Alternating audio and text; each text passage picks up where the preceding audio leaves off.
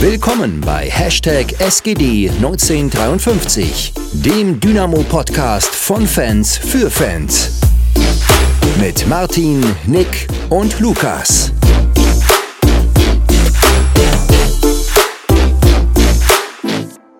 Hallo, hallo, wir sind wieder da. Wir sind wieder zurück. Etwas, ich glaube, der kürzeste Abstand, den wir je hatten, oder? Zwischen der Folge. Ähm, selbst, selbst in allen Konstellationen, die wir bisher hatten. Das ist, glaube ich, der kürzeste Abstand. Freitag-Folge, jetzt ist Montag, ich glaube, die wird Dienstag erst rauskommen. Aber ja, äh, Derby-Sieg fühlt sich super an. Wie geht's euch? Ja, hast schon gesagt, Derby-Sieg. Äh, könnte, glaube ich, kaum schlechter sein, äh, wenn man das Fußballerische betrachtet. Deswegen, ja, ähm, wie gesagt, also ist sehr, sehr cooles Gefühl aktuell. Ja, absolut. Ich persönlich bin nicht so topfit wie bei Freitag, bei der Freitagsaufnahme, aber top motiviert immer noch. Und das hat das Spiel auch nicht geschmälert. Dementsprechend, ja, mir geht's super. Ah, ist doch super. Mhm. Ich meine, es will irgendwie nicht abreißen, das Ganze. Äh, die, die Siegesserie ist, also Siegesserie, die, die ungeschlagen Serie. Ähm, es macht ordentlich Spaß, glaube ich, aktuell. Auch wenn ich sagen muss, das Spiel war, war eins der, der härteren, der, der jüngeren Zukunft. Aber ich glaube, da werden wir jetzt gleich, äh, gleich voll und ganz einsteigen und uns da mal alles, alles äh, herauspicken, was so passiert ist. Hm ja, ich glaube, jeder, der die Folge vom Freitag gehört hat, hat unsere doch etwas längere Diskussion über die mögliche Aufstellung gehört. Und wie wir am Ende auch noch meinten, aber fraglich ist halt, ne? Fraglich ist gleich fraglich. Also, die können auch alle spielen. Und wie es der Zufall so will, war keiner der Fraglichen schlussendlich äh, ausgefallen, sondern alle waren im Kader. Oder? Es waren alle. Hm. Ja, also die, die, denke ich, für die Startelf in Frage gekommen sind, also Conte, Hauptmann, Buck, ne, Chef, ne, ich glaube, Conte, Hauptmann war es, ne? Hm. Äh, ja, die waren beide, haben beide gespielt, wurden zwar auch ausgewechselt, aber ja, grundsätzlich äh, lässt sich das wieder bestätigen. Fraglich ist nicht gleich fraglich. Also ich glaube, das ist bei, bei Markus Anfang schon eine, eine altbewährte Strategie, könnte ich mir vorstellen. Deswegen ja, die, die, wie du schon sagtest, die komplette Diskussion, die am Ende, am Ende eigentlich fast hinfällig war. Ja, und dahingehend sind wir mit der exakt selben Aufstellung ins Spiel gegangen wie gegen Eversberg. Keine Veränderung, also wirklich die Aufstellung, äh, äh die Diskussion komplett, komplett für den Arsch gewesen, aber egal. Ähm, ja, ich glaube, ähm, irgendjemand, ich weiß nicht, einer von euch war es, glaube ich, meinte noch, dass Kulke nicht spielen wird. Oder ähm, war sie nicht so richtig sicher? Äh. Ja, war tatsächlich der feste Überzeugung nach dem Spiel gegen Elversberg, wo er wirklich relativ unglücklich gewirkt hat, hm, dass dort vielleicht Joni Meyer spielen wird. Auf der anderen Seite muss man im Nachhinein, denke ich, sagen, dass äh, Kulke das eigentlich ganz gut gemacht hat jetzt gegen Aue. Grundsätzlich, also ja, vielleicht ein bisschen bisschen sehr voreilig dort gewesen, weil ich habe schon das Gefühl, dass Anfang relativ viel von Kulke hält. Ähm, deswegen spielt er, denke ich, auch, auch relativ viel. Aber hat das zumindest in dem Spiel grundsätzlich eigentlich zurückgezahlt, würde ich behaupten. Definitiv. Ich glaube, an sich aber auch über die ganze Saison hinweg. Also hätten wir vor einem Jahr hier gesessen und uns hätte jemand erzählt, dass Max Kulke der in dem Moment ja noch an Meuselwitz ausgeliehen war, nächstes Jahr Stammspieler bei uns sein wird. Auf der Linksverteidigerposition auch noch. Äh, ich glaube, die hätten uns alle für dumm verkauft, oder?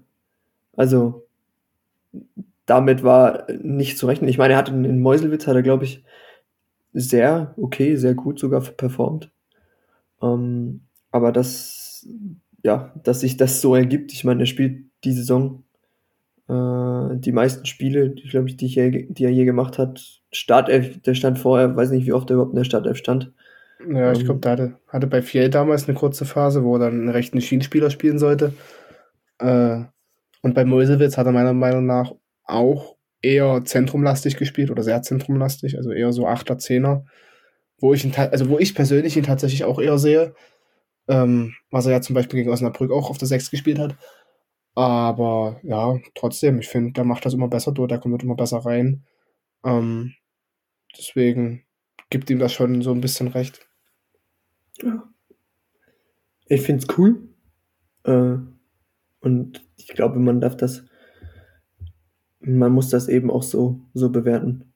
Äh, ich meine, der Junge hatte jetzt sicher keine einfachen Jahre hinter sich und das, dass er sich jetzt so langsam reinarbeitet, ist natürlich umso schöner. Und es kommt halt noch dazu, dass er, es wird in Anführungszeichen Dresdner Junge ist. Ich meine, der kommt aus, aus Niesky, glaube ich. Oder aus Görlitz. Äh, hat er dort angefangen, Fußball zu spielen, kam dann nach Dresden, ich glaube relativ früh schon. Ja, und dementsprechend kann man schon sagen, dass es ein Dresdner Junge ist, einer, der dafür brennt und der dafür lebt. Auch wenn er auf dem Platz immer so ein bisschen nüchtern und schüchtern rüberkommt, habe ich so das Gefühl. Ja, ähm, aber ich glaube schon, dass er da innerlich extrem verbrennt. Ähm, ja, und ist, wie gesagt, eine coole Sache, dass wir da wieder, wieder einen haben.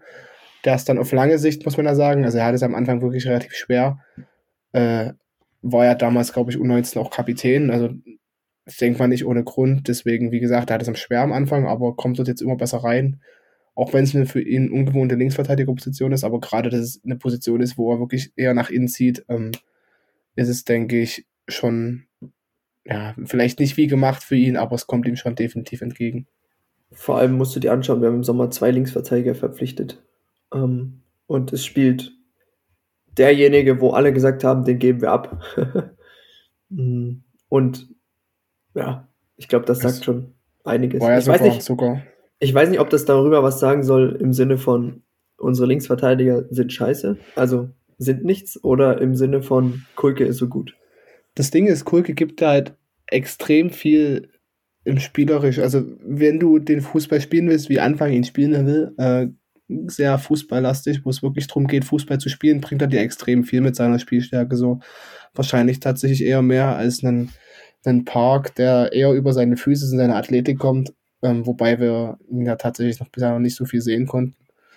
Ähm, und den Joni Meier, wobei Joni Meier eigentlich auch relativ offensiv stark ist. Ich denke, die beiden nehmen sich aktuell tatsächlich gerade gar nicht so viel und Kulke sticht da wirklich über seine spielerische Stärke, die er halt hat, weil er früher im Zentrum gespielt hat. Deswegen, ja, ähm, es spielt dort nicht ohne Grund, würde ich behaupten. Definitiv. So, wollen wir dann ins Spiel starten? Ähm, ich meine, das Spiel beginnt mit einer absolut geilen Choreo. ähm, ich glaube, das ist auf jeden Fall auch noch erwähnenswert.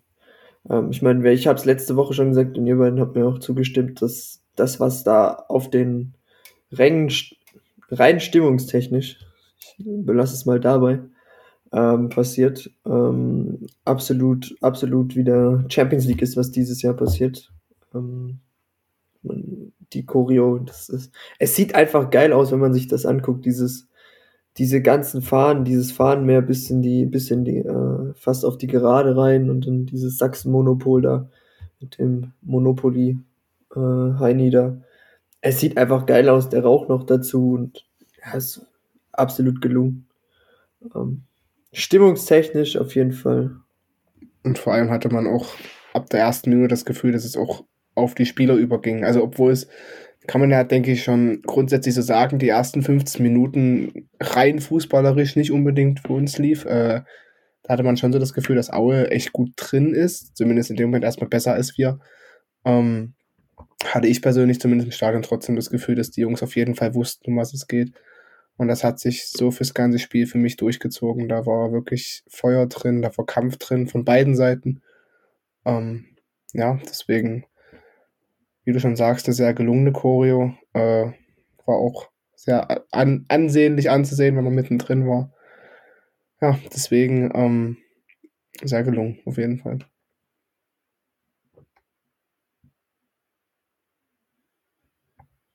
Ja, Möchte keiner. Gut.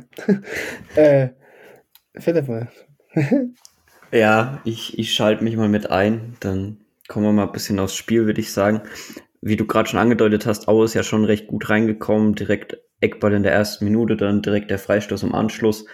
Ähm, man hat bei beiden Mannschaften, glaube ich, gesehen, dass sie, dass sie da sind. Das hast du ja auch gerade schon gemeint. Und es hat sich direkt ab den ersten Minuten einfach dieser Derby-Charakter direkt wiedergespielt. Und ehrlich gesagt, das hat richtig Bock auf dieses Spiel gemacht. Ähm, es war sehr kampfbetont, viele Nicklichkeiten, ohne dass es aus meiner Sicht sehr unfair war. Ähm, aber es hat einfach gezeigt, dass, dass die beiden Mannschaften verstanden haben, was, was dieses Sachsen-Derby ist. Und allein deswegen hat es halt Bock gemacht, gerade weil es ja schlussendlich sich dann trotzdem zu einem Spiel entwickelt hat, wo es auf beiden Seiten richtig gute Chancen gab. Also ich glaube, der, der, der neutrale Zuschauer konnte an diesem Derby schon richtig, richtig Lust entwickeln. Ähm, ich weiß nicht, ob es euch auch so ging oder wie ihr das Ganze gesehen habt. Nee, auf jeden Fall. Ähm, man hat, ich meine, es hat ja äh, auch damit angefangen, dass das Ding in 0, nichts ausverkauft war. Ähm, das pusht dich ja so von außen auch nochmal. Äh, dann gibt's diese Choreo und äh, ja, an sich bist du so rein emotional voll aufgepumpt. Äh, gehst du in dieses Spiel rein. Ich hatte auch, das hatte ich auch lange nicht mehr, dass du, dass ich vorm Fernseher saß und wirklich so, es muss losgehen, so nach dem Motto. Ich, ich war auch richtig angefixt, weil, weil der hier Scheiß Magenta äh, die ganze Zeit noch ihre, ihre Interviews gemacht haben und ich so, hey, jetzt zeigt das Stadion, jetzt singen sie die Hymne und so, jetzt seid doch aber mal bitte leise. Um, ähm, ah. Das Ding ist, was ich, was ich gerne noch dazu sagen würde, äh, also grundsätzlich ja, aber äh, unabhängig davon, äh, die Organisation im K-Block. Also ich glaube, viele äh, werden mir tatsächlich zustimmen. Ich hatte so das Gefühl, äh, ich muss dazu sagen, wir waren erst äh, eine halbe Stunde vor Anpfiff da oder eine drei, na, 40 Minuten, weil vorher noch Veranstaltung war von der Fangemeinschaft und also Mitgliederversammlung und er kommt rein, also wir, wir stehen vorm Stadion und es ist nichts los. Ich dachte so, okay, ähm, du kommst in das Stadion rein und es ist wirklich bis unten auf die Treppe alles voll. Und ich dachte so, ich weiß nicht, ich hatte das Gefühl, das ist dieses leidige Problem, äh, es bleiben dann immer alle stehen und keiner rutscht nach oder keine Ahnung, aber das waren wieder so Sachen, wo ich mir dachte, das muss man irgendwie ein bisschen besser organisiert kriegen und dann geht es auch weiter damit, äh, was ich persönlich nicht nachvollziehen kann, äh, es gab eine Choreo mit, mit diesem, diesem Krepppapier, was, was geworfen wurde und es wurde zwar ja, es wurde zwar in die Menge reingeschmissen, so nach dem Motto, hier fangt, dass ihr was habt, aber das kam halt nie bis hoch und ich weiß es nicht. Also ich verstehe dann halt nicht, warum man das dann vielleicht nie auch gleich unten am Eingang gibt, aber das ist mir bloß gerade äh, nur so eingefallen, dass ich schon das Gefühl dass der, also um aufs Ausgangsthema zurückzukommen, dass der Carbock sehr, sehr voll war äh, und du halt wirklich kaum Platz hattest. So extrem hatte ich es tatsächlich lange nicht mehr. Also ich habe mich so ein bisschen gefühlt wie, wie im Hinspiel. Ich war ja im Hinspiel auch im, im Schacht, im Stadion und dort warst du wirklich eine Dreiviertelstunde bis Stunde vom Spiel da und der Block war komplett voll. Äh, also ich bin ja nicht so der reguläre Auswärtsfahrer. Ich weiß nicht, ob das immer so ist, aber ich habe mir sagen lassen, dass das dort schon sehr extrem war. Aber zurück, zurück zum Spiel. wir wollen ja gerade eben schon eigentlich anfangen. Ne? Jetzt haben wir doch, doch nochmal fünf Minuten so drüber geredet. Oh, alles gut.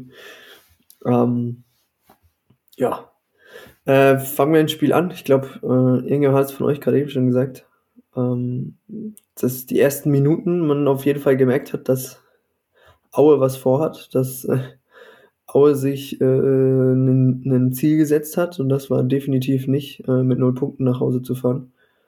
Ähm, also die ersten Minuten haben voll und ganz, ja, wir haben es nicht verschlafen, aber Aue hat auf jeden Fall äh, Druck gemacht. Man hat gemerkt, dass Aue versucht hat, äh, das Zepter in die Hand zu nehmen, wie man so schön sagt. Ähm, aber schlussendlich ist auch nichts wirklich äh, ja, sehr, sehr gefährliches dabei rausgekommen. Ich glaube, die erste wirklich gefährliche Chance war dann äh, tatsächlich von uns mit Lewald. Im, Im Stile eines Verteidigers im Angriff klärt er da den Ball. Ich weiß nicht, ob ihm in dem Moment bewusst war, dass er ins Tor schießen muss. Ähm, aber gut. Ja, ich muss auch sagen, also, also dann auf einmal, ich glaube, der, der trippelt ja wirklich von hinten an. Ich bin dann, glaube ich, Doppelpass mit Conte, soweit ich es im Kopf habe. Auf einmal dachte ich, der hat so viel Platz. Woher auf einmal? Und dann spielt er so wirklich gut raus. Also spielt das generell gut raus. Ich glaube ich, 3 gegen 3 oder 4 gegen 3 Situationen. Also tatsächlich fast sogar Überzahl. auf einmal steht er dort hinten. Ich dachte mir so, wenn der jetzt ein Tor schießt, also das ist ja wirklich ist ein richtiger Mentalitätsbolzen. Und ich glaube, das hätte ihn so wahnsinnig gepusht, dort ein Tor zu machen. Aber muss man ehrlich sagen, das war echt auch ein guter Laufweg von ihm. Also gerade ist, oder obwohl er Verteidiger ist.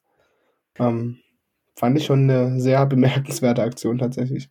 Ja, die Situation hat mir tatsächlich so ein bisschen Hefele-Vibes gegeben, der das ja auch ganz gern mal gemacht hat, da direkt mit den Strafraum vorzugehen nach dem Antribbeln. Ähm, ja, und dann, dann steht er halt unglücklich da oder beziehungsweise trifft den Ball unglücklich. Aber gut, äh, ist am Ende halt auch Verteidiger, ne? Ja, gut. Hätte man auf jeden Fall was draus machen können. Aber ja, ich meine, ja, würde er würde den rechten Fuß nehmen, wenn man sich es nochmal anguckt, dann würde ich meinen, es ist einfacher, aber das war auch eine, eine Millisekunde von Entscheidung, deshalb kannst du ihm da jetzt auch nicht den Punkt. Schlussendlich war es egal. Haben gewonnen. ähm, ja, ich glaube, das waren die, ich weiß gar nicht, in welcher Minute das jetzt war, äh, die Chance. Ähm, ja, aber war um die war elfte rum. Ja, okay. Also es war auf jeden Fall, ich sag mal so, der, der Turning Point, so ein bisschen. Äh, also da hat man gemerkt, dass äh, Aue nicht mehr diese Präsenz hatte. Ähm, also ich meine, sie kam danach immer noch so zu Aktionen, aber die blieben immer außerhalb des Strafraums. Ähm, ich kann mich jetzt an nichts Zwingendes von Aue erinnern, dann noch. Bis auf, ja, am Ende dann kurz. Ähm, aber sonst kommt dann kurz darauf auch die Chance von Conte. Ähm, mm, Vorher würde ich gerne nur noch äh, einwerfen, dass äh, Milichenko äh, sich dann doch schwerer verletzt hat. Also, Ach. Ja, das war, glaube ich, so 14., 15. Minute. Äh, bleibt dort ganz, ganz doof, glaube ich, im Rasen hängen. Ähm, und muss dann verletzt ausgewechselt werden und hat sich jetzt auch herausgestellt, dass dann doch ein bisschen mehr am Knie kaputt ist und Saison aus. Was natürlich extrem, extrem bitter ist.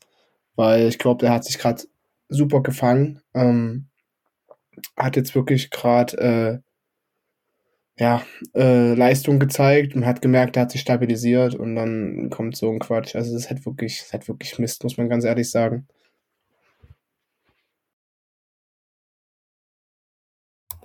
Das habe ich gerade übergangen, wollte ich gar nicht. Ich hatte gerade irgendwie nicht auf dem Schirm, dass das schon so früh im Spiel war.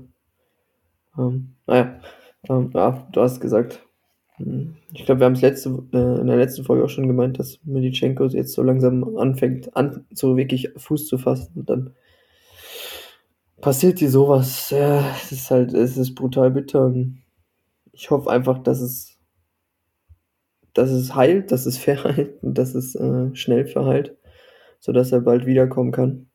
Mhm. Wird dann natürlich umso schwieriger, dann wieder reinzufinden, je nachdem, wie die Saison ausgeht. Ähm, aber ja, wird sich zeigen.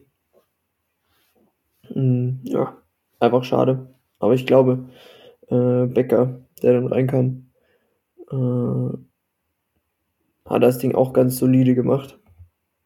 Mhm. Wird sich jetzt zeigen natürlich äh, in, Zukunft, in der Zukunft, wie man, wie man damit jetzt umgeht. Ne? Also ich weiß nicht, ob Becker spielen wird, ob man äh, Lehmann jetzt natürlich öfter sehen wird. Ähm, bleibt spannend. Kann mir halt vorstellen, ja, mach du erst mal. Naja, ich wollte nur sagen, also ich, ich würde mir wünschen, dass man Lehmann häufiger sieht. Ähm, aber ich glaube, das ist einfach nur, weil er, weil er eben jung ist und äh, eingewächst, aber ich glaube, Anfang wird da, wird da schon wissen, wenn er spielen ist. Ich glaube, du hast da mehrere Varianten. Also du kannst äh, sowohl also wie du schon sagtest, Becker kann dort spielen, Lehmann kann dort spielen. Ich kann mir vorstellen, dass du vielleicht den Kulk spielen wird, äh, dass man den vielleicht auf die rechte Seite rüberzieht. Äh, ich glaube tatsächlich, dass solange Lehmann jetzt noch in der U19 spielt, das ist ja nur noch das eine Spiel gegen Union, voraussichtlich, und äh, Pokal. Äh, solange wird er noch U19 spielen und ich denke, dann wird man den auch fest hochholen, dann wird er definitiv eine feste Alternative sein, unabhängig oder je nachdem davon, wie sich Becker halt macht. Becker ist ja auch tatsächlich relativ verletzungsanfällig. Zumindest war es in den letzten Jahren so, da muss man halt auch gucken. Aber man hat definitiv zwei, drei Alternativen, die man dort auf jeden Fall bringen kann. Und Becker hat das ja ganz ordentlich gemacht, muss man auch sagen. Äh, natürlich sagen, offensiv bei Weitem, und was ist bei Weitem Milchenko da auch eher selten unterwegs, aber ich glaube offensiv noch ein bisschen limitierter, als es Milchenko dann in dem Fall ist. Ja, Lukas, du meinst ja vorhin schon, dass Aue da in deiner Sicht da nicht so viele Chancen hatte. Aus, ja, die hatten dann um die 20. schon nochmal zwei Chancen. Ähm, das eine war, war ein Konter quasi, ähm, wo, wo Kulke tatsächlich schon wieder recht schwer in Zweikampf reinkommt, dann sogar noch die Außenbahn wählt ähm, und dann so ein Zweikampf irgendwie versucht reinzurutschen. Da, ja, wenn der, wenn der Auer-Spieler sich da fallen lässt, kann man vielleicht sogar über Elfmeter reden. Hat er nicht gemacht, sondern einen Abschluss gesucht, wo, wo Triljatze dann auch wieder gezeigt hat, dass er da war. Und kurz danach bei dem Kopfball von Stefaniak da auf der Linie auch überragend reagiert hat. Ähm, nach diesem schnell stimmt. ausgeführten Freistoß. Das war ja wirklich, ja, äh, schnelle äh, Änderung des, des, äh, des, ja, der, der Flugbewegung des Balls. Und da hat er dann wirklich echt überragend reagiert. Und ja, so, so ein erstes Fazit bis zur 20. Minute von mir jetzt wäre halt in dem Moment schon gewesen, dass es ein Spiel war, was hin und her ging. Ähm, mit Chancen auf beiden Seiten, wo hätte in beiden Situationen schon ein Tor fallen können. Bei Stefania jetzt der Kopfball und Lever halt die, die Situation, die wir vorhin schon angesprochen haben. Und den, den Rest zu, zu Melischenko habt ihr jetzt komplett ausgeführt. Ist halt echt sau schade für den Jungen und kann man wirklich bloß hoffen, dass er dann gestärkt trotzdem aus dieser Verletzung hervorgeht und dass er die Zeit ähm, der Verletzung jetzt ja gut übersteht. Ich meine, es ist sicherlich nicht einfach für ihn, ähm, gerade wo er jetzt halt wirklich, äh, wo es schien, dass er jetzt wirklich zu zu 100 Prozent angekommen ist. Dementsprechend da nur das Beste. Kann mir tatsächlich auch gut vorstellen, dass, um jetzt nochmal auf die Parade von Trille zurückzukommen, ich glaube, in der anderen Phase äh, von der Saison Oh, die Nase ist zu, Entschuldigung. ähm, in der anderen Phase von der Saison, ich glaube, da wäre das Ding vielleicht sogar nicht reingegangen. Ähm, oder wäre das Ding reingegangen, so rum. Und hätten wir vielleicht nicht das Glück gehabt, dass Trille dort genau auf dem Ball landet, ähm, dass er ihn, dass er ihn dort hält. Also, das ist, denke ich, so ein bisschen bezeichnend für unsere aktuelle Form und auch Situation, dass wir tatsächlich uns jetzt mittlerweile das Glück erarbeitet haben. Äh, ist, denke ich, ein gutes Zeichen auch oder gutes Zeichen für den weiteren Saisonverlauf, dass wir jetzt aktuell so weit sind, ähm, dass wir uns das halt auch erarbeiten. Oder auch dieses Glück halt mal haben auf unserer Seite. Hatten wir ja in dem Sinne auch vielleicht, äh, um ein bisschen vorwegzugreifen, schiedsrichtermäßig das ein oder andere Mal, aber vielleicht kommen wir da nochmal dazu dann. Ja. Ähm, ja, gut, für, ihr habt gerade noch die beiden äh, Aktionen, die hatte ich auch äh, ich glaube, die darfst du in dem Spiel nicht unterschlagen, die beiden Reaktionen von Drille. Ähm, äh, eben seit der, seit der Verpflichtung von Brollo hat es ihm einen dermaßen Schub gegeben. Äh, es ist echt verrückt. Ähm, aber ja, manchmal ist das ja, tut das, äh, brauchen, brauchen Leute diesen gewissen Kick oder Tritt in den Arsch, keine Ahnung, wie man es nennen will, äh, damit sie eben die Leistung abrufen können. Und bei Drille scheint das wohl die äh, Verpflichtung von Kevin Breu gewesen zu sein. Weil ich glaube, seit der Verpflichtung kannst du sehr stark sehen, wie, äh, wie die Leistung von Drille äh, gestiegen ist. Ja. Ähm, ich glaube, was war die nächste Situation? War das schon der Elfmeter? Eigentlich schon. Hätte ja? ich jetzt persönlich gesagt, ja. Also ich will auch ganz ehrlich also ich weiß nicht, wenn Philipp noch was anderes hat. Aber ansonsten würde ich schon zu dem Freistoß vorher kommen. Ja, nee, ich, ich hake nochmal ganz kurz vorher ein. Da gab es schon eine, eine Szene im, im Strafraum. Flanke von, von unserer linken Seite, wo dann einer der Auer mit dem Flugkopfball hingeht. Oder in so einem halben Flugkopfball, ah, wo ja, dann ja, schon ja. Diese, die Diskussion aufkam, ob es vielleicht einen Handelfmeter geben sollte. Ähm, ich glaube, es tatsächlich anhand der, anhand der ähm, Aufnahmen von Magenta oder der TV-Aufnahmen recht schwer zu sagen. Dementsprechend, ja, aber es, es war zumindest eine, eine Situation, wo es auch im Stadion durchaus den ja, Ruf gab, dass es da ein Handspiel gab, ähm, aber anhand der TV-Bilder halt recht schwer zu sagen. Dementsprechend, ja, können wir dann zum tatsächlichen, zur tatsächlichen Entstehung des, des ähm, Elfmeters gehen, der dann zum Tor geführt hat. Und da darfst du wieder einsteigen, Max. Ja, ich wollte dazu nur sagen, wie maximal dumm das Foul von ich glaube Rosenlöcher war es, äh, vorher war. Also das war ja tatsächlich dort mehr äh, griechisch-römisch Ring als Fußball in dem Moment. Äh, ja, das ist halt das, oder das war das, was mir im Stadion als erstes durch den Kopf gegangen ist, dass das halt ein absolut dämliches, unnötiges Foul in dem Moment war von, von Aue, äh, was zu dem Freistoß führt. Hm, ich weiß nicht, ob ihr noch was dazu sagen habt. Ansonsten würde ich zum Elfmeter selber schon kommen. Ja, also ich würde vielleicht nur, nur noch erwähnen, dass dieser Elfmeter, wie du gerade eben schon gesagt hast, also der kam so mit Ansage. Im TV. Ich, ich meine ja nicht mal das, ich meine nicht mal den Elfmeter, ich meine ja den Freistoß vorher schon. Also ach so, ach den, so, ach so, den fand ich ja schon maximal unnötig, weil keine Ahnung, ob, warum muss ich den dort? Also ganz ehrlich, ich Becker steht, glaube ich, ich weiß gar nicht, aber mit dem, mit dem Kopf oder mit dem Gesicht zur Außenlinie steht. Das heißt, in gefühlt der ungefährlichsten Situation, ich habe einen Ball vor mir und kann eigentlich nur Richtung Auslinie. So, warum ja. ringe ich dann den Gegner dort um? Das ist halt maximal unnötig. Also, ich meine, uns kann es egal sein, aber es ist halt trotzdem maximal unnötig. Ähm, wie du schon sagtest, ja, da war halt so ein Gezerre und Gerangel im Strafraum, das kann man fast schon mit Ansage. Ja, also ich steige mal ganz kurz ein bei dem, bei dem Ding, was du gerade beschrieben hast. Erstmal tatsächlich recht gut vorgetragener Angriff. Äh, Conte macht das Spiel richtig schnell und spielt halt einen genialen Pass auf Becker, der vielleicht sogar einen Tick zu weit ist, weswegen Becker dann überhaupt in die Situation kommt. Gegen Rosenlöcher war es, glaube ich. Wie auch immer. Ähm, und dann den Freistoß tatsächlich, ja, war mit Ansage und ziemlich unnötig. Ähm, wie Becker allerdings dann, ja, reagiert, muss ich sagen, war schon ein bisschen Mentalitäts, ja, der, der hat die Mentalität des Derbys da echt verstanden gehabt, äh, während des ganzen Spiels ja eigentlich sogar, weil er da eigentlich immer, immer wenn er in irgendeiner Situation war und ein Auer lag, dann, dann hat er da ja schon irgendwas runtergebrüllt, wie auch immer, und man hat gesehen, dass er da voll im Spiel ist, was glaube ich nach so einer verletzungsbedingten Einwechslung, glaube ich, gar nicht so einfach ist, wenn man sieht, der, der Mitspieler hat sich da anscheinend echt böse verletzt. Ähm, dass man dann wirklich gleich zu 100 Prozent da ist, ist, glaube ich, immer recht schwer. Ähm, aber das hat die Situation auch schon gezeigt und ja, hat er den, den Freistoß ganz gut rausgeholt und ja, das Foul zum Elfmeter war halt auch mit Ansage. Also so kann man da halt nicht in Zweikampf gehen. Dementsprechend ganz klarer, ganz klare Elfmeter in meinen Augen. Ähm, was ich kann noch dazu sagen, ich weiß gar nicht, ob die Situation vorher oder nachher war. dass zu dem Zeitpunkt, äh, bevor der Elfmeter war, es tatsächlich mehr gelbe Karten für die Offiziellen gab. Ähm, ich glaube, da hatte Krahe schon gelb gesehen. Das fand ich ja so geil, wirklich wieder vom K-Block. Also ich glaube, das war irgendein Ball, den Auer nicht mehr bekommen hat.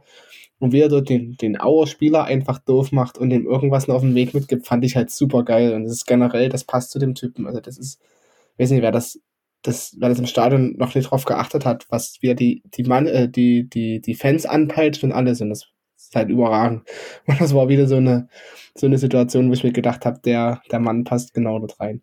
Ja, aber das. Und danach das, hat er, glaube ich, Dotchev auch noch gelb gesehen, glaube ich, nach dem Elfmeter. Ja. Also, ich glaube, da ja. stand es, glaube ich, zwei, zwei Offizielle hatten eine gelb und ich glaube, ein, ein Spieler.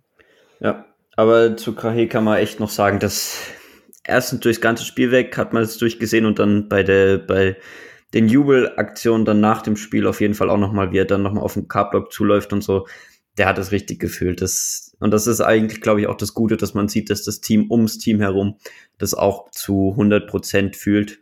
Und das ist, glaube ich, auch sehr wichtig fürs Team, dass man da auch in der gesamten Woche dann wahrscheinlich schon mitgekriegt hat, dass, dass es halt was sehr Besonderes ist und das nicht nur von Fanseite kommuniziert wird, sondern halt auch aus dem Verein heraus, ähm, durch, durch Spieler und Verantwortliche und Trainer. Und ich glaube, das ist schon sehr wichtig. Und ja, Genau. Dementsprechend, ich fand das auch ziemlich beeindruckend, muss ich sagen. Und in der Situation, wie er sich dann die gelbe Karte da abholt, auch, auch echt geil und sympathisch, muss ich sagen. Mm, ja, zum Elfmeter selber. Ähm, äh, beziehungsweise noch, noch ganz kurz vorher, bevor wir dann zum Elfmeter, beziehungsweise zu dem danach kommen. Ich fand auch den Freistoß von Kulke tatsächlich sehr geil getreten. Also, ich glaube, wenn dort tatsächlich Knipping ähm, nicht gefault wird, ich glaube, der geht echt gut Richtung Knipping, Richtung Knippings Kopf. Deswegen äh, nur das nochmal erwähnt. Und ansonsten, ja, der Elfmeter, äh, der ist dann eigentlich, ist gut geschossen. Äh, ich glaube aber tatsächlich, wenn Mendel vielleicht ähm, die berühmten 5 cm größer ist, die ihm ja oft nachgesagt werden, äh, die ihm fehlen, dann hat er den eventuell auch. Aber trotzdem, guter Elfmeter. Also kann man definitiv nichts gegen sagen. Nee, aber äh, ich finde in der Entstehung noch lustig, weil ähm, im TV wird vorher kurz äh, der Schiri eingeblendet, wie er auf äh, Tas Taschi, Taski, äh, zugeht mm, und eben meint, yo, mach langsam, ne? Also ich sehe, was du machst. Ähm, pfeift den Elfmeter an und zeigt noch auf ihn nach dem Motto so, ich hab dich im Auge. Und eine Sekunde später, äh, griechisch-römisch, räumt der Knipping um. Und du stehst da, hä? Also wie dumm kann man sein? Also das Ding kam sowas von mit Ansage. Ähm, und wirklich, der Schiedsrichter hat ja, der hat ja nicht, du hast gesehen, der setzt an zum Umwerfen und der Typ pfeift. Also das war ja so ein hohles Ding. Ähm, Mhm, ja, wird wahrscheinlich auch insgeheim gedacht haben, also ganz ehrlich, wie doof kann man sein? Also wirklich, wie du schon sagst, er, er droht ihm ja quasi vorher an, so ich habe dich im Ja. Auge und dann, dann bin ich ja wirklich noch Vorsicht, das verstehe ich ja dann auch nicht so als Verteidigersicht. Ja, ganz ehrlich, dann lasse ich ihn im Zweifel durch. Ähm, aber, ja, keine Ahnung. Aber, ja, wie du schon sagtest, maximal, maximal doof. Ja, also absolut. Vor allem, du siehst ja auch an seiner Reaktion, ähm, wo er dann äh, nach dem Elfmeter so nach dem Motto, ja, also es, das war meine Intention. Ah, Ja, gut, ist, ist halt ein Auer. Also, selber schuld. Wir freuen uns. Äh, aber wie, das Ding kam so mit Ansage. Also ich habe selten so einen dämlichen Elfmeter gesehen, muss ich ehrlich sagen. Ja, und kurz danach hat Kulk ja nochmal einen Freistoß gehabt. Ich weiß nicht, ob wir da jetzt drauf eingehen Oh. wollen. Ähm, ich glaube, der Ja, nähert bitte. sich derzeit mit seinen, mit seinen Freistößen immer mehr an. Der war jetzt am Pfosten. Ähm, ich glaube, das, die nächsten, das, einer von den nächsten zwei, dreien geht rein. ja, das spiegelt aber, glaube ich, nochmal genau das wieder, was ihr vorhin schon zu, zu Kulke gesagt habt, dass er da jetzt auch, ja, immer mehr Selbstvertrauen wahrscheinlich mitnimmt durch die ganzen Startelf-Einsätze. Und das sieht man, glaube ich, anhand seiner Standards, weil die kam dieses Spiel, die Freistöße, die, die zwei kurz aufeinander folgen, kamen halt beide gut. Der eine, der zum Elfmeter führt und der andere, der dann am Pfosten landet, wo ich den Torschrei tatsächlich auch schon auf dem, auf den Lippen hatte und mich Ja, sehr gefreut hätte ähnlich. für ihn. Ähm, das heißt, ja, ich glaube, da in den Situationen sieht man das dann schon. Und freut mich tatsächlich auch, dass, dass Amo da sagt, hier, Kulle, nimm, nimm dir die Kugel und, und ihm da voll und ganz vertraut. Ich glaube, das, das zeigt auch nochmal, was für ein geiler Teamplayer da Amo an der Stelle ist. Das Ding ist halt auch, wenn du, wenn du Kulle im Training ab und zu mal gesehen hast, also ich hatte ja die Möglichkeit, äh, gerade in den öffentlichen Trainings, und es ging auch wirklich mal um Freistöße, der nimmt sich die Dinger und der schweißt die halt auch wirklich ein. Also es ist nicht so, dass es irgendwie völlig aus der Kalten bei ihm kommt, sondern er, er haut die Dinger halt auch wirklich rein. Ähm, ja, und da war er gegen, wie du schon sagtest, gegen Viktoria Köln relativ knapp dran, wo das eine, wo er sich fast hinten reinsenkt, auch aufgrund des Windes, glaube ich, war das. Aber es wäre ihm halt absolut zu gönnen, ähm, dass er da vielleicht auch nochmal, gut, ich weiß nicht, inwiefern der Elfmeter als, oder der Freistoß vom Elfmeter als Assist zählt, keine Ahnung, glaube eher nicht. Aber einfach dafür für den Kopf auch ein paar Scorerpunkte zusammen wäre natürlich auch richtig gut für ihn. Und äh, man darf nicht vergessen, da wächst echt ein guter Standardschütze bei uns aktuell ran. Was auch immer wichtig ist, wenn du so einen in der Mannschaft hast. Ich glaube, wir haben, haben mit Amo ja einen, definitiv. Wobei seine, die, die Ecken von Amo auch manchmal ein bisschen, bisschen fragwürdig sind. Äh, da sind die von Kohle schon besser. Hast du einen Rechtsfuß, dann hast du mit Will eigentlich auch einen Linksfuß. Äh, das heißt, du hast da, hast da schon zwei, drei, vier gute Jungs, die das auf jeden Fall richtig gut können. Was immer äh, von Vorteil ist.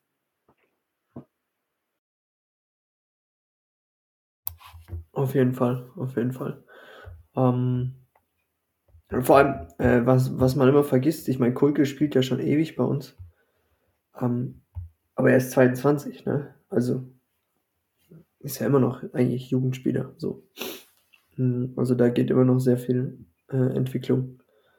Ähm, ja.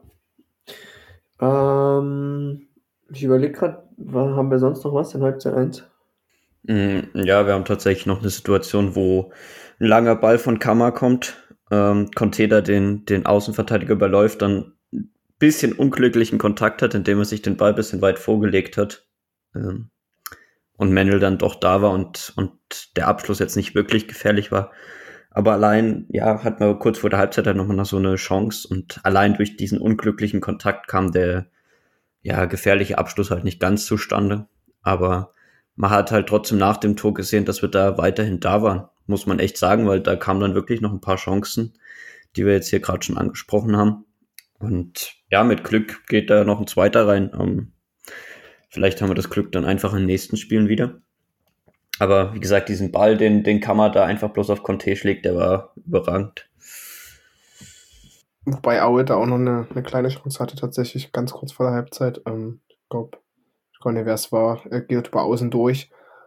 Ähm, flankt äh, tatsächlich, ich glaube, zweiter Pfosten, ein bisschen weiter hinter noch. Äh, Direktabnahme und dann ist aber Kuba, glaube ich, da, äh, der dort den Ball, ja, zwei, drei Meter von der Linie weg oder klärt.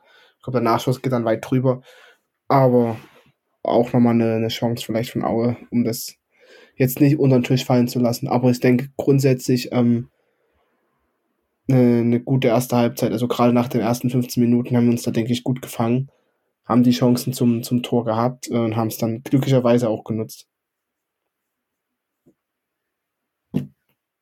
Das war eh noch so ein Muster, fand ich von Aue.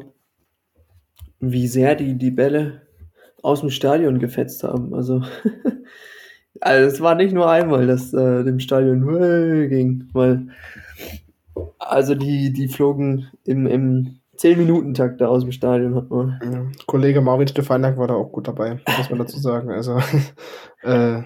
Mimimi Wobei man ehrlich sagen muss, seine Standards, also die kamen echt nicht ungefährlich. Also da waren ein, zwei Ecken dabei, wo ich mir dachte, puh, glaube, ein Freistoß war in der zweiten Halbzeit, der nie wirklich, nie wirklich gefährlich war, aber ansonsten waren da gute Sachen dabei. Auch wenn ich das äh, auch aufgrund also mancher Interviews vor und nach dem Spiel nicht so gern sage. Also da, ja, wurde ja wieder die, oder war ja wieder die Rede von keiner Wertschätzung und so weiter. Das Übliche halt. Aber ja, kann uns, denke ich, kann uns, denke ich, egal sein. Er spielt in Aue und nicht in Dresden, deshalb. Ist mir lang wie breit. Er hat es ein zweites Mal probiert bei uns und es hat nicht funktioniert. Und dann, ja, ist halt so. Ähm, ja, ich glaube, dann gehen wir in die zweite Halbzeit. Ähm, ja, ist auch nicht. Äh, ich überlege gerade, aber äh, wenn ihr was habt, was ihr, äh, was ihr direkt mit dem Beginn der zweiten Halbzeit verbindet, dann haut's raus. Ähm, ich habe jetzt nichts mehr, wie sagt man, äh, Relevantes in dem Sinne, direkt. Vielleicht noch bloß die, die kurze Info, äh, Conte mit der fünften Gelben. Und oh, relativ, ja, relativ stimmt, schnell. Stimmt, stimmt. Äh, dementsprechend wird wohl äh, Jakob Lemmer nächste Woche dann seine Chance von Anfang an kriegen. Jetzt tatsächlich, ja. Ja, jetzt wirklich, also brauchen wir, glaube ich, nicht groß spekulieren. Ähm, zwei Änderungen wird es auf jeden Fall geben nächste Woche. Oder Guglia. Diese Woche. Ach, stimmt. Den haben wir auch letzte Woche komplett vergessen, glaube ich. Er hat auch ewig nicht mehr gespielt. Also, also ich habe hab irgendwas von Saliger erzählt und dann habe ich am Wochenende auf dem Spielbericht gesagt, wieso stimmt, Gogia gibt es auch. äh, nee, aber ich glaube, Gogia ist ja aktuell auch gar keine Alternative. Nee. Wird auch nicht mehr eingewechselt. Ich glaube, dass Jakob Lemmer ist ja jetzt immer der Erste, der eingewechselt wurde. Letzter Einsatz gewesen. gegen Oldenburg. Ja, das, und da auch nicht sonderlich gut. Also dementsprechend, ja. AKG Gogia. Naja, gut. Nee, aber wie gesagt, Conte mit fünften Gelben war, glaube ich, auch relativ unnötig, ähm, wenn ich es richtig im Kopf habe. Äh, deswegen, ja, aber geht weiter. Ist ein Spiel, wo man es verkraften kann, glaube ich. Ja, wobei, hm, also ich überlege gerade, welches Spiel man. Gut, Dortmund, ja, danach kommt Duisburg. Hm, ich jetzt nie. Aber ja, sind jetzt eigentlich beides keine Spiele, wo man sagen müsste, ja, muss er unbedingt mitspielen. Ähm, ähm, ja. Also schon wichtig, wenn er da wäre. Aber ja, Mai. Auf jeden Fall. Ich glaube, äh, die, die, ähm, die Qualität, die er hat, haben wir so nicht. Noch nicht ein zweites Mal. Ich muss dazu bloß noch mal kurz, was mir kurz, kurz sagen möchte, was ich bei Conte so faszinierend finde, äh, dass er immer die gleiche Bewegung macht. Also er täuscht an, dass er nach innen geht, geht aber außen vorbei und es funktioniert jedes Mal. Also ich kann mir schon vorstellen, dass das extrem, extrem eklig als Gegenspieler ist, weil der halt so schnell ist und du, so, du auf jeden Fall auch weißt, dass wenn er jetzt nach innen geht und ich die Bewegung nicht mitgehe, wird es gefährlich. Aber das ist halt nach außen auch der Fall, weil der macht zwei, drei Schritte und ist halt zehn Meter weg. Es ist halt Wahnsinn. Deswegen, ja, es ist halt eine Riesenwaffe, die wir dort haben. Ja, ich meine, guck dir das doch mal an. Damals, äh, alle wussten, was, was, äh, wenn wir jetzt Robben nehmen, alle wussten, was Robben macht und keiner hat es verteidigt bekommen. Äh, alle wussten genau, was passiert und er hat immer wieder die Tore geschossen.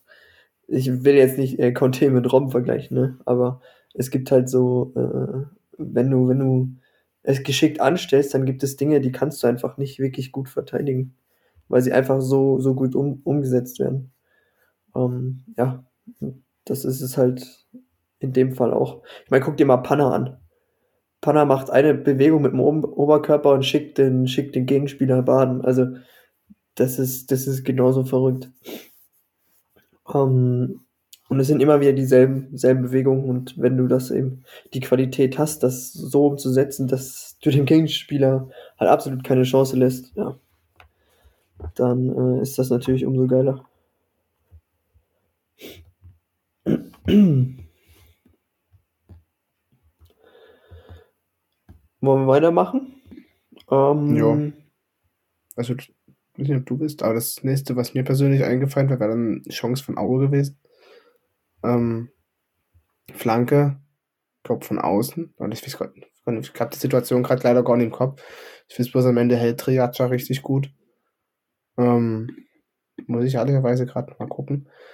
Genau. Also obwohl, ach nee, doch nicht. War noch, war noch nicht das, was ich meine. Ähm, war, glaube ich, erst der, der Schuss, der mehr oder weniger Ping-Pong vorher ist. Äh, und dann rennt der Spieler, ich weiß nicht mehr, was war, relativ frei auf Drille zu.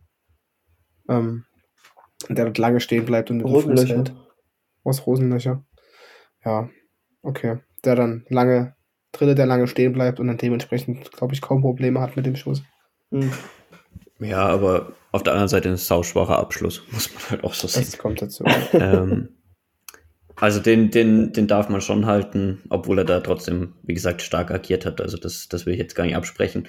Was ich, wo wir gerade schon bei Trille sind, vielleicht noch ganz kurz ergänzen will zu ihm. Ich habe den Eindruck, dass er, dass er über die Saison hinweg, auch gerade mit dem Fuß, was, was seine langen Anspiele angeht, extrem ähm, verbessert hervorgegangen ist. Also ich erinnere mich, wie ich wie ich bei den Vorbereitungsspielen im Ostragehege war und da wirklich jeder Ball irgendwie auf der Tribüne landete. Also wirklich, wirklich jeder Ball. Und jetzt, also ich erinnere mich jetzt an einen, wo er halt mal im Auslandet, aber das, das gehört halt dazu. Und der Rest kommt halt teilweise echt tagegenau an. Und gerade auch seine schnelle Spielfortsetzung nach einer abgefangenen Flanke, abgefangenen Ecke. Das, also ich finde, gerade was das angeht, hat er sich auch extrem verbessert.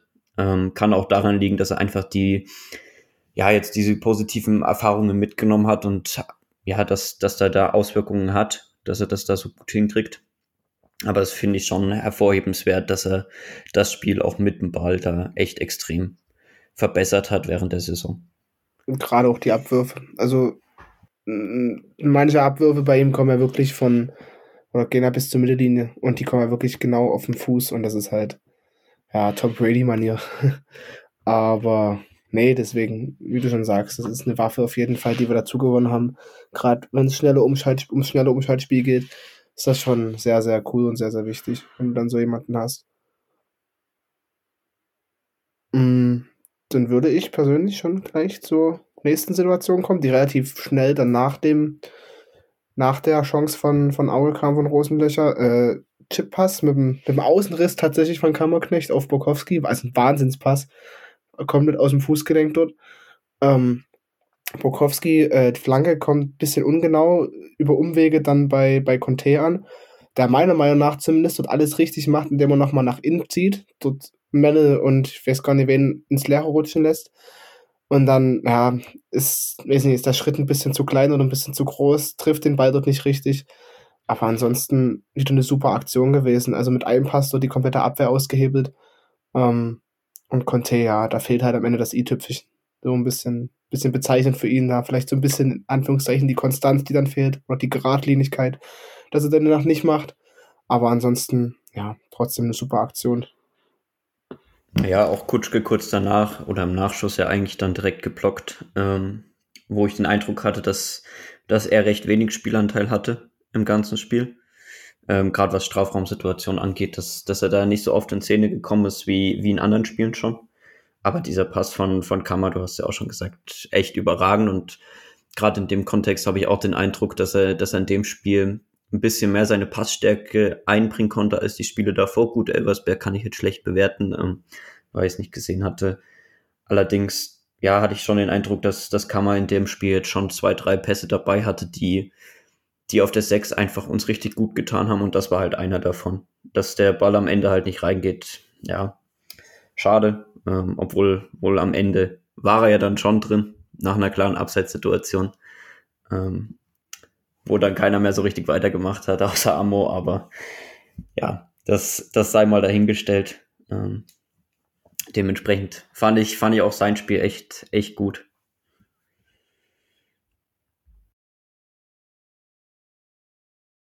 Und welches Spiel ich tatsächlich auch noch sehr gut fand, ähm, einfach aufgrund der Galligkeit auf Ballgewinne, äh, war tatsächlich von Hauptmann. Ich glaube tatsächlich auch in der Situation kurz vorher ähm, hat er da den Ball zurückerobert gehabt in, und war richtig gallig auf den Ball und dann kam es erst zu dieser Situation. Und da hatte Hauptmann tatsächlich in dem Spiel in meinen Augen recht viele solcher Situationen, auch wenn er nach dem Spiel selber gesagt hat, dass das jetzt nicht ja 100% die Bestleistung von jedem Einzelnen war. Aber ich fand, dass das Hauptmann dem Spiel, gerade was die Ballgewinne angeht, richtig, richtig gut tat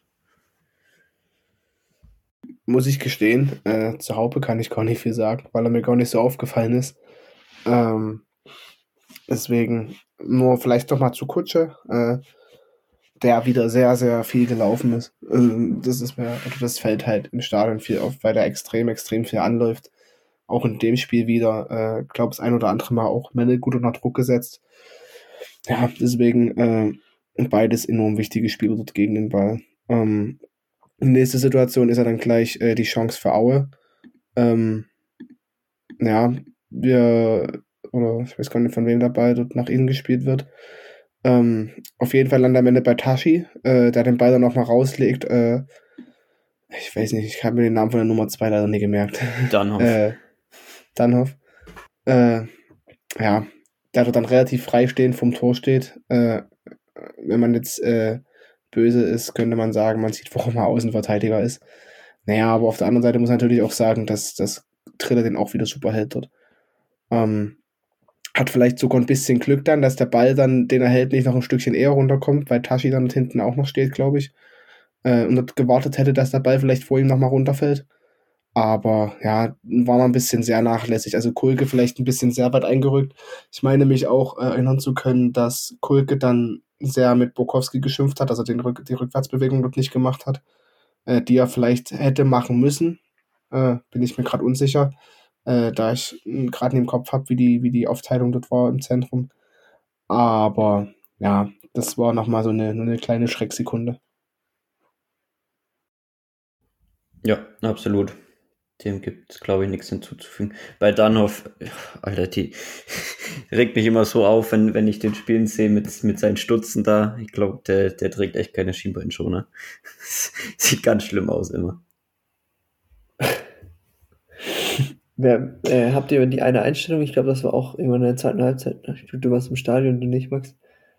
Ähm, aber irgendwann haben sie mal äh, Stefaniak eingeblendet. Also, muss man heutzutage noch Schienbeinschoner tragen? Ähm, der hatte. Die, die der Dinger die wirklich so groß wie Bockwurst so hoch. Das ist, und ja, das ist halt so.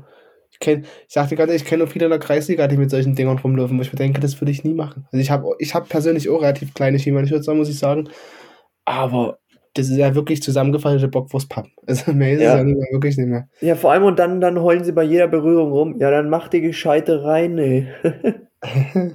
Also ich weiß nicht, ob es daran liegt, aber boah, ich habe, die haben das bei Stefania gezeigt. Ja, wirklich, die waren so groß, wenn überhaupt. Also wirklich so ein. Ja, aber da haben wir auch jemanden bei uns in der Mannschaft tatsächlich, glaube ich. Also mit Chris Conte, ich glaube, die seine seine Schienbeinschütze sind ja. wirklich, wirklich viel größer. naja. Ja, und wenn man dann. Achso, mach du gerne. Nee, ich wollte nur sagen, das ist ja unwichtig fürs Spiel. Ja, ich wollte bloß sagen, wenn wir dann, wenn wir dann gerade bei, bei Conte sind, da wurde dann 70. Minute ausgewechselt. Ähm, Gemeinsam mit, mit, äh, Haupe. mit Haupe, genau. Äh, Jonas Ömichen kam rein, äh, für den es wahrscheinlich auch das Größte war, in dem Spiel dann 20 Minuten spielen zu dürfen.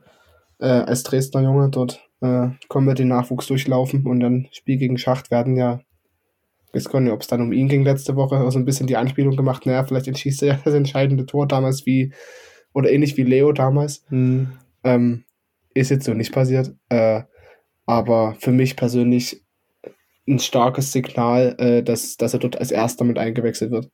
Ähm, zusammen mit Lemmer, der ja in letzter Zeit immer so diesen Status hatte, als, als erster Einwechselspieler mitzukommen. Und Ömichen ja die letzten Spiele auch immer. Ähm, deswegen schon ein sehr starkes Signal. Hat dieses Mal übrigens auch wieder einmal einen Ball mit der Schulter gespielt, möchte ich bloß mal sagen. Und Äh, erste Aktion, äh, Freistoß Schade. von Aue und direkt Ermahnung. Also eingewechselt und seine Mission war vor den Ball vorgestellt stellen. hat, ne? Ja, ja. Fand ich gut. Ja, absolut. Ähm, vorher gab es tatsächlich noch einen Konter von uns. Ähm, den will ich jetzt nicht ganz unterschlagen. Wo, wo Denno erst richtig gut macht, Conte ist dann so, rechts stimmt, ja. richtig, richtig Ah, frei, wo ja. das Abspiel einfach gefehlt hat und dann, Ja. dann wäre Conte in einer guten Abschlusssituation gewesen. Und Denno vertändelt dann so ein bisschen den Ball. Fand ich in dem Moment sehr schade. Und zur Einwechslung von Ömichen musste ich auch tatsächlich an unseren Gedanken denken, den wir da schon am Freitag bei der Aufnahme hatten. Ja, komm, jetzt, jetzt schießt das Ding da irgendwie rein. Ähm, das hätte mich echt sau gefreut, aber an sich wirklich richtig gutes Zeichen da von Anfang, dass er den da, den Ömichen da reinbringt und ja, ich fand auch die Situation, wie er dann vor dem Ball stehen bleibt und so, das, das ist halt einfach ein bisschen abgezeugt und, und hat Bock, ne? Und, und macht Bock, dass, dass, dass der Junge da weiter, weiter seine Minuten sammelt. Also das, das freut mich echt ungemein für ihn. Ich meine, es werden ja auch nicht weniger, wenn du überlegst, dass jetzt die, die A-Jugendsaison zu Ende ist. Eben. So gut wie. Ähm, genauso mit Lehmann und den anderen. Ähm, ja. Kommt Ich habe mir nicht ohne Grund ein Trikot mit Jonas Ömichen als Rückenflocke, möchte ich bloß mal sagen. Ah, du hast die falsche Nummer, ne? Ja, das war ein bisschen un ungünstig. Also, ich habe mir das ja äh, schenken lassen tatsächlich. Äh, und zu, zu Saisonbeginn hatte er am Fanshop noch die Nummer 41, jetzt hat er ja die 25. ähm, und dementsprechend ist jetzt die Nummer 41 drauf. Und Das er hat er ein- vor allem hat er auch mit der Nummer 25 unterschrieben. Das sieht halt so kacke aus. Ach, dumm. äh, ja. Nein, Naja, super. passiert. Aber ich habe ein unterschriebenes Ömichen-Trikot. Das ist ein Ich- Unikat. Ja, tatsächlich. oh Gott. Das ist irgendwann mal Millionen wert, wenn er den Ballon d'Or Ja, wenn Jonas Ömichen der Nationalspieler ist. Und 2028 zum WM-Sieg geschossen hat. Ach nee, er ist aber auch keine WM, ne? Hä? 28? Nee. 30 dann. Mhm. Naja. Gut, genug gespannt. Ähm, ich sehe gerade, unser äh, Athletiktrainer hat sogar eine gelbe Karte bekommen im Spiel. ja, das ist das, was ich vorhin meinte. Von wegen, dass er den Aue-Spieler was mitgegeben hat. Also, Das habe ich gar nicht was bekommen. mitgegeben hat. Ähm, es steht hier beim, beim Live-Ticker vom Kicker steht in der 90. drin, aber ich glaube, Ja. das war irgendwann Anfang der ersten Halbzeit oder Mitte der ersten Halbzeit. Ja, eben, deshalb Ja. habe ich mich gerade gewundert. Naja. Ähm. Hä? Okay. Ja, eben, der Kicker, äh, Dingsbums ist gerade ein bisschen weird. Mittendrin steht auf einmal 90. Minute, deshalb war ich gerade ein bisschen, Ja, deswegen. ein bisschen lost. Aber ich muss ehrlich gesagt gestehen, ich glaube, so sehr viel ist dann gar nicht mehr passiert. Ne? Nee. Also, dann gab es am Ende die, die sehr strittige Szene ähm, mit Trille und, und Burger. Äh, vorher Eckball, äh, Kopfball an den Pfosten, ähm, wo alle so ein bisschen überrascht waren, hatte ich so das Gefühl, also vor allem Trille, dass der Ball an den Pfosten ging. Ich glaube, der hat fest damit gerechnet, dass er vorbeiging. Hat so ein bisschen gemerkt, so, er hat ein bisschen gebraucht, um zu reagieren Mhm. ähm, geht dann dem Ball hinterher. Äh, und ich kann es immer noch nicht so richtig sagen, ob er ihn dort trifft oder ob er ihn nicht trifft. Oder also bei Dynamo TV meinte er, dass er, also dass das Burger Trille am Kopf trifft irgendwie und Trille auch die Hände zurückzieht. Aber wie gesagt, ich kann's, ich kann das nicht genau sagen. Aber mein erstes Gefühl war im Stadion, dass wir schon, gerade was Schiedsrichterentscheidungen geht, auch in der Situation schon Mehl hatten. Mhm. Also da, wie gesagt, ich, ich will da auch keine abschließende Entscheidung dazu treffen zu dem. Naja, ich glaube auch ein bisschen, ähm, wenn du dir anguckst, wie er fällt, äh, Burger, ähm, macht das Ganze halt irgendwie nicht besser, weil äh, er fällt ja so theatralisch, rollt sich dann noch so über die Schulter und so. Also ich weiß nicht, ähm, diese Theatralik hat es ihm, glaube ich, ein bisschen versaut. Er sieht aus wie wirklich wie so ein sterbender Schwan. Also komplett unnötig in der Situation. Ähm, also ja, schwierig. Ja, ich sag mal so, wir hätten andersrum den Elfmeter genauso gefordert Mhm. und hätten aus Auer Sicht schon das als Elfmeter bewertet. Andersrum, ja, also ist schon kann Elfmeter, muss man schon sagen. Auf der anderen Seite der Ball, ja, geht Richtung Aus oder Richtung, Richtung Seiten oder ja, wirklich in Richtung Seiten aus. Die beiden berühren sich gegenseitig. Wie gesagt, ka- kann Entscheidung, aber ich, ich glaube, ähm, ja, man, man muss damit leben können aus Auer Sicht, dass, dass man den nicht gibt, weil ich glaube, man schon verstehen kann, dass es den halt auch nicht gibt. Auf der anderen Seite, wie gesagt, wir, wir hätten uns andersrum genauso beschwert und hätten den da vehement gefordert und hätten uns benachteiligt gefühlt. An sich muss ich aber sagen, die Schiedsrichterleistung kann man ja durchaus immer in Frage stellen, aber dieses Derby war, glaube ich, schon sehr schwer zu leiten. Und ich fand eigentlich schon, dass er, dass er das echt ganz gut gemacht hat. Ähm, aber es ist natürlich immer einfach zu sagen, wenn man, wenn man am Ende als Sieger dasteht. Dementsprechend, ja. Schwierig aus unserer Sicht zu bewerten, glaube ich. Ja, ich hatte es tatsächlich auch auf Twitter geschrieben. Also äh, fand, der hat das sehr gut, also ich persönlich ähm, fand sehr gut gemacht, dass er nicht zu schnell gelbe Karten gegeben hat. Ähm, also gerade in der ersten Halbzeit hat er sich ja wirklich sehr, sehr zurückgehalten, hat auch viel laufen lassen. Äh, war sich der Bedeutung oder beziehungsweise das, dem bewusst, dass es wirklich ein Derby ist. Und dann fand ich persönlich in der zweiten Halbzeit aber relativ, relativ viel gegeben und viel gepfiffen dann. Also dann, ja, keine Ahnung, aber grundsätzlich muss ich da auch zustimmen, dass er von der Schiedsrichterleistung eigentlich vollkommen in Ordnung war und eigentlich, ja, dass dieses Mal ein guter Schiedsrichter war. Auf jeden Fall. Ähm, ich glaube aber auch irgendwie, das war's dann. Ähm, wenn ich jetzt überlege, so diese, diese absolute Schlussoffensive blieb dann eben auch aus von Aue. Also wir konnten das echt sehr entspannt runterspielen, hatte ich das Gefühl. Ich kann mich da noch erinnern, ich, irgendjemand hatte dann noch einen Krampf. Ähm, und dann stand äh, Markus Anfang, das war so geil, stand so da, zeigt auf die Uhr äh, zum, zum vierten Offiziellen und brüllt ihn an. Fünf Minuten habt ihr gesagt, wir sind bei sieben. Oder irgendwie sowas, irgendwie so. Und der konnte nicht glauben, dass es da sieben Minuten Nachspielzeit gibt. Ähm, aber ja, also die Nachspielzeit hätte man sich komplett sparen können. Da hat Aue ja nichts mehr geschissen bekommen. Ja, Außer absolut. Fouls. Also ich habe da tatsächlich dann auch überhaupt nichts mehr. Ähm, muss aber grundsätzlich am Ende halt schon sagen, also es war über den Unentschieden hätten wir uns an unserer Stelle dann auch nicht beschweren dürfen, weil Aue halt doch recht viele Chancen hatte. Ähm, und auch unsere Chancenverwertung wieder nicht, nicht so effektiv war, wie es wie es dieses Jahr schon mal war, ohne das jetzt schlecht reden zu wollen, weil am Anfang haben wir wahrscheinlich schon ein bisschen überperformt, dass da gefühlt jeder, jeder Schuss ein Treffer war. Ähm, aber grundsätzlich hatte ich schon den Eindruck, dass, dass ein Unentschieden durchaus möglich gewesen wäre für Aue, auch wenn dann in der Schlussphase kein, kein Riesenoffensivdrang mehr gekommen ist. Ähm, aber ich bin umso glücklicher, dass wir dann trotzdem den Weg gefunden haben, da drei Punkte mitzunehmen, weil ich glaube, das ist dann schon das Entscheidende, dass man auch solche Spiele einfach zieht, weil Max, wie du das vorhin schon ähnlich gesagt hast, äh, in der einen Situation, wo, wo, wo wir vielleicht hätten in der Hinserie ein Gegentor gekriegt, denke ich, dass wir in der Hinserie dieses Spiel einfach nicht mit drei Punkten beendet hätten. Und ich glaube, das, das ist auch wichtig, das, das Ganze mitzunehmen. Und jetzt gerade auch nach den zwei Unentschieden, ähm, da einfach wieder drei Punkte mitzunehmen, das, das ist, glaube ich, auch mental schon sehr wichtig, dass man da jetzt wieder gesehen hat, wir finden einen Weg, da ja die Spiele zu gewinnen. Und auf der anderen Seite muss man halt sagen, wir haben wieder einen Weg gefunden, die Null zu halten, ohne dass wir jetzt alles super wegverteidigt haben. Also Auer hatte ja die Chancen, ähm, aber wir haben halt mit Trille da einen drin gehabt, der da alles rausholt.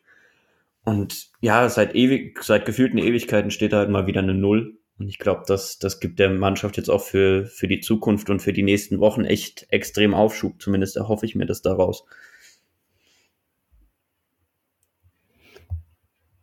Ja, Äh, ja. Sehe ich, sehe ich genauso. Ähm, ich meine, jetzt haben wir die nächsten Gegner mal, äh, wenn man sich jetzt anguckt. Wir hatten jetzt Aue, Derby ist unabhängig von Tabellenposition immer ein, immer ein hartes Ding. Äh, dann hatten wir Elversberg vorher, jetzt kommen Dortmund 2, 17. und Duisburg 12.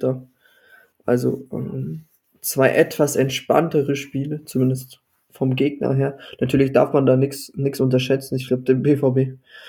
Ähm, da kann immer irgendwie was, äh, ja, da sind ultra talentiert, talentierte Spieler drin. Ähm, da geht es auch nicht wirklich um die Tabellenposition.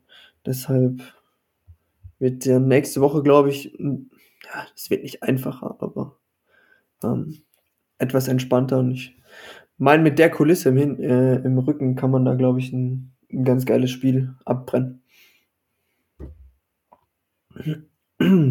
Ja, generell, also wenn du jetzt die nächsten Spiele schon betrachtest, ähm, glaube, das, das sind schon Spiele dabei, wo du sagst, wenn du oben angreifen willst, doch mal musst du die eigentlich gewinnen. Also wie du schon sagtest, Dortmund wird extrem schwer, oder was heißt extrem schwer, wird auf jeden Fall eklig, weil äh, das eine Mannschaft ist, die auf jeden Fall Fußball spielen will und die auch Fußball spielen kann. Das haben wir im Hinspiel auch gesehen, obwohl wir das relativ in Anführungszeichen souverän mit 3 zu 0, glaube ich, gewonnen haben. Ähm, dann Duisburg, äh, die aktuell auch, glaube ich, nicht so sehr gut unterwegs sind.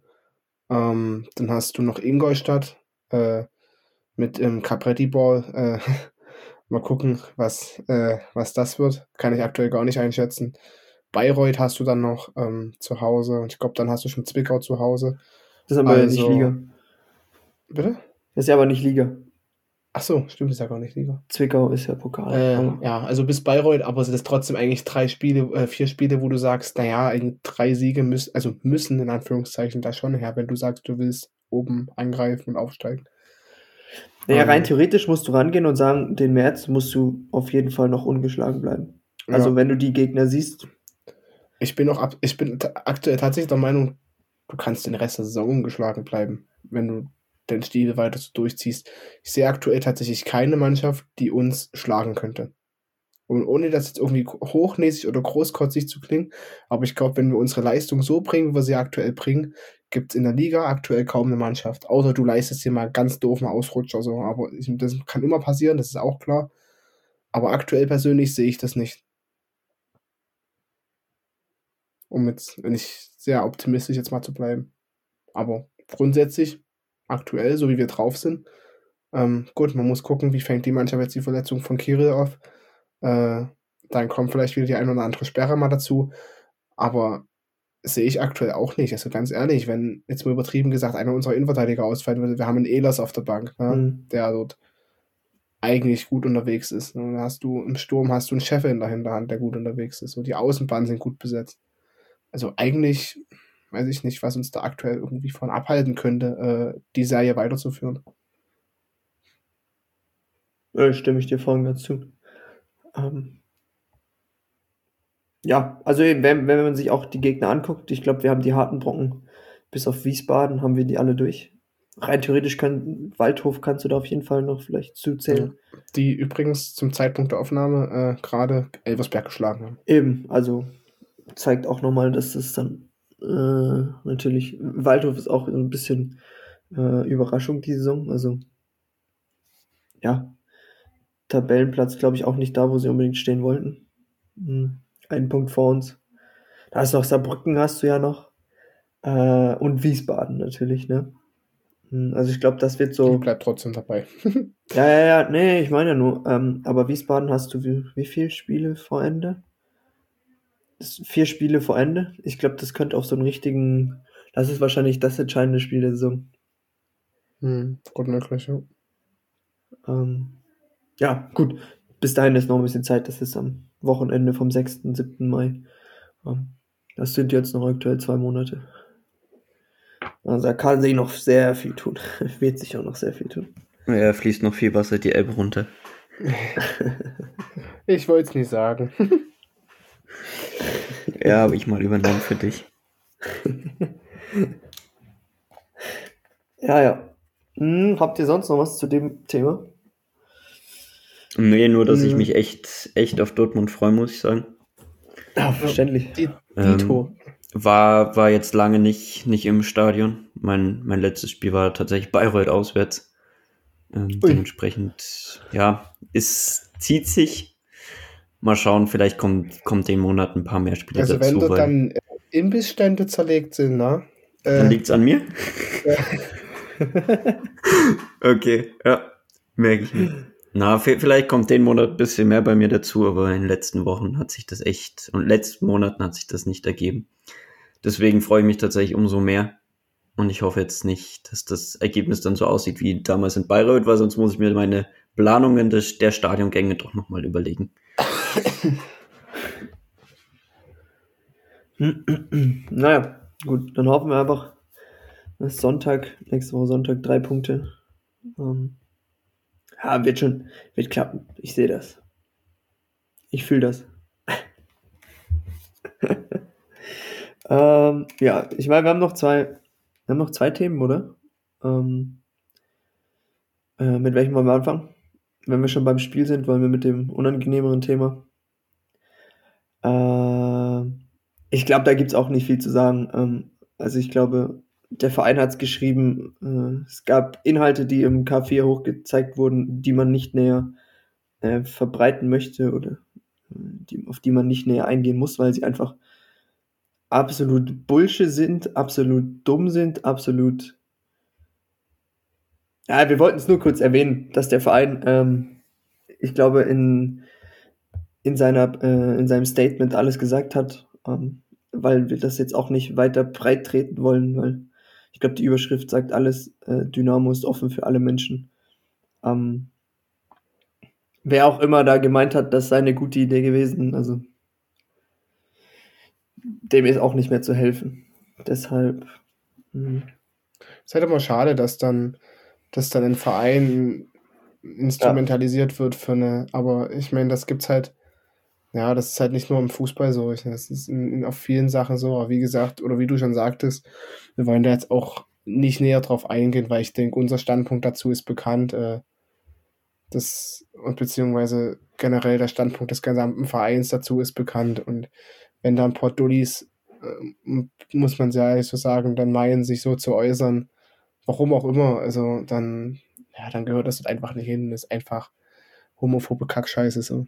Also, weiß ich nicht, aber ist halt einfach so. Ich habe eigentlich gesagt, ich will mich dazu nicht groß äußern, Ich Äh, fühle dich sehr. Es ja, ist es kocht ist halt schon wieder ein- in mir. es ist halt ein Thema so, äh, weiß ich nicht. Ich meine, Es ist so ein richtig dummes Dauerthema, über das Genau. keiner Bock hat zu reden. Weil es Ja, einfach und dann, nur. Das Problem ist halt, es ist, es ist dann immer die schweigende Mehrheit so. Ja. Die schweigende Mehrheit findet es halt kacke. Und die, es ist halt wie überall. Und die, die halt, ja, die, ich sag mal, eine fragwürdige Meinung, ich drück's mal so aus, äh, zu gewissen Sachen, die sind die lautesten. Und das ist aber halt überall so. Ich meine, das ist ja in der Politik ähnlich. Äh, haben wir die letzten Jahre äh, sehr gut erleben können. Und dementsprechend, ja, ist halt schade, dass dann, um aufs Thema zurückzukommen, schade, dass der Verein dann für solche Sachen äh, instrumentalisiert wird. Ähm, ja, deswegen, wie du schon sagtest, ist es halt absolut Ja, Bullshit. sowas entzieht sich einfach jedem, jedem gesunden Menschenverstand. Äh, wer auf die Idee kommt, sowas, sowas zu machen. Ähm, ja, also wie gesagt, ihr könnt gerne mal auf die Website gehen von Dynamo, die haben dazu ein doch relativ größeres äh, Statement dargelassen. Ich glaube, das sagt alles aus und ich glaube, ähm, ähm, hier äh, das, äh, wie heißt es, 1953 International hat Ja. dazu auch noch ein sehr schönes Statement rausgebracht. Ähm, ja, mehr muss man dazu nicht sagen. Es ist dumm, es ist ja, Homophobie im, im Fußball. Versucht man seit Jahren irgendwie zu normalisieren. Alle, also, oh, sorry, nicht die Homophobie zu normalisieren, äh, sondern im Gegenteil, äh, man versucht ähm, es zu entkriminalisieren im Fußball. Das ist eh so schlimm, ja. Wir haben genug äh, andere Probleme auf der Welt. Ja, machen wir weiter. Äh, mit noch Ich glaube, es ist besser, ja. ja, mit einem, ja, ich meine, wir haben, wir haben, doch, Mama, wir hatten es in der letzten Wo äh, Folge schon. Während wir geguckt haben, ist die U19 ja Vize nee, warte mal, während wir geguckt haben, während wir aufgenommen haben, ist die U19 Vizemeister geworden in der U19 Bundesliga. Hat jetzt noch mh, im Sachsen-Pokal Viertelfinale gegen, wer ist der Verein? Neuseen, Neuseeland? JFV, Neuseeland. Ähm, glaube, das Jugendförderverein ist es, glaube ich. Neuseeland. Jugendförderverein. Hey, Ich meine ich zumindest. Äh, ja. Genau. ja, hat man, Ja, äh, Spielabschluss. oh, jetzt habe ich gerade das Ergebnis 4-0, ne? Ja. 4-0 hat man besiegt. Mh, Steht jetzt im Halbfinale gegen Borea. Auswärtsspiel. Lange Anreise. Berg hoch. Im Jägerpark. Kann man mal eine Tram mieten. Le Leo wahrscheinlich jetzt mit gespaltenem Herzen. Ja, also das ist, findet am 18, Wochenende 18. 19. März statt. Um, ja, kann man sich auch mal vorbeischauen. Mm, Genau. Beim Wo man- amtierenden Pokalsieger. Wo man vielleicht auch noch mal vorbeischauen kann, wenn wir gleich der U19 sind. Äh, wir haben es ja schon mal angedeutet. Ähm, Wochenende äh, am 11. 11. März. Ähm, 13 Uhr im, im Ostragehege, glaube ich. Vorher äh, für alle Mitglieder, meine ich, ähm, eine Art Tag der offenen Tür äh, im Internat, glaube ich. Was man sich, denke ich, auch, wer, wer sich dafür interessiert, definitiv mal angucken kann.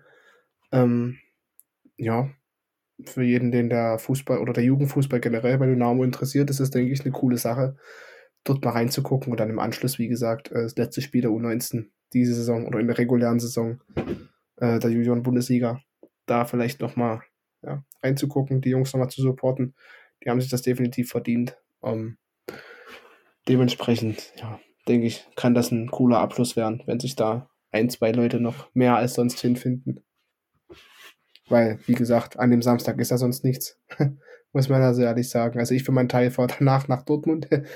Aber ja, definitiv äh, eine Empfehlung. Weil, also ich kann jedem, der sich, der sich wirklich auch ein bisschen, was das Taktische und so weiter für Fußball interessiert, ähm, Juniorenfußball ist da halt nochmal ein ganz anderer Schnack, weil das nochmal deutlich technischer ist und deutlich mehr Bock macht, sich das anzugucken.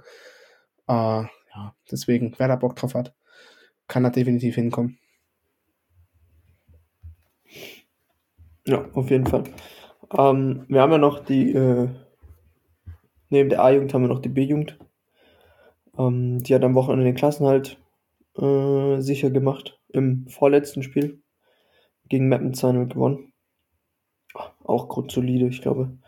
Das ist der Anspruch, äh, den man da aktuell hat. Ähm, ja. Auch da äh, gibt es noch ein Spiel, ich weiß jetzt nicht gegen wen, aber es ist auswärts, glaube ich. Wenn man guckt, dass das ein Heimspiel war. Äh, von daher, ja, erfolgreiches Wochenende gewesen. Komplett. Einmal durch die Bank durch. Hm, habt ihr noch was, was euch auf dem Herzen liegt? Ja, was ich die letzten Wochen vielleicht immer schon mal wieder erwähnt habe, sind, sind unsere Leihspieler. Ähm, können wir vielleicht noch ganz kurz drauf eingehen. Äh, Batista Meyer stand, stand nicht mal im Kader ähm, bei Fair, ähm, als wir jetzt das Auswärtsspiel in Zwickau hatten. Ähm, dann Phil Harris hat wieder nur eine Viertelstunde gespielt. Ähm, also ich glaube, er kommt über diese Joker-Rolle in der letzten Viertelstunde, letzten 20 Minuten derzeit überhaupt nicht hinaus. Und Scherber hat für Cottbus in Chemnitz angefangen und dann aber nur 57 Minuten gespielt und war da der, der Erste, der ausgewechselt wurde. Gründe dafür, keine Ahnung tatsächlich, aber vielleicht nochmal ganz kurz auf die, die Spielzeiten unserer drei Leihspieler einzugehen. Ja, ja. Ich glaube aber, ähm, wenn man ich meine, wir hatten es jetzt auch länger nicht. Äh, Scherber hat ja schon ein Tor, eine Vorlage in sechs Spielen. Okay, ja. Ausbaufähig, sagen wir mal so. Aber naja, wir werden sehen, äh, was, was da so mit sich bringt. Ähm, ja, ich glaube, dann sind wir für, für heute, für die Woche durch, oder? Ihr guckt mich so an, als wäre, als wären wir am Ende. Ich, also Äh, ich persönlich bin auch am Ende. wird, dann, wird dann langsam Zeit für. Gut, das hast du jetzt formuliert, deshalb. ähm, ja. nee, Spaß. so. Ähm, ja, ich glaube, dann hören wir uns nächste Woche wieder nach dem Spiel gegen, gegen BVB. Ich hoffe, ihr habt dann noch eure Stimme, zumindest du, Philipp. Ähm, ein bisschen aus der Übung, bin gespannt, wie, wie du klingst dann. Von daher wünsche ich allen eine, eine erfolgreiche Woche, eine schöne Woche und wir hören uns nächste Woche wieder. Di, di, di, di, di. Na, na, na, na, na. Mo, mo, mo, mo, mo. Dynamo.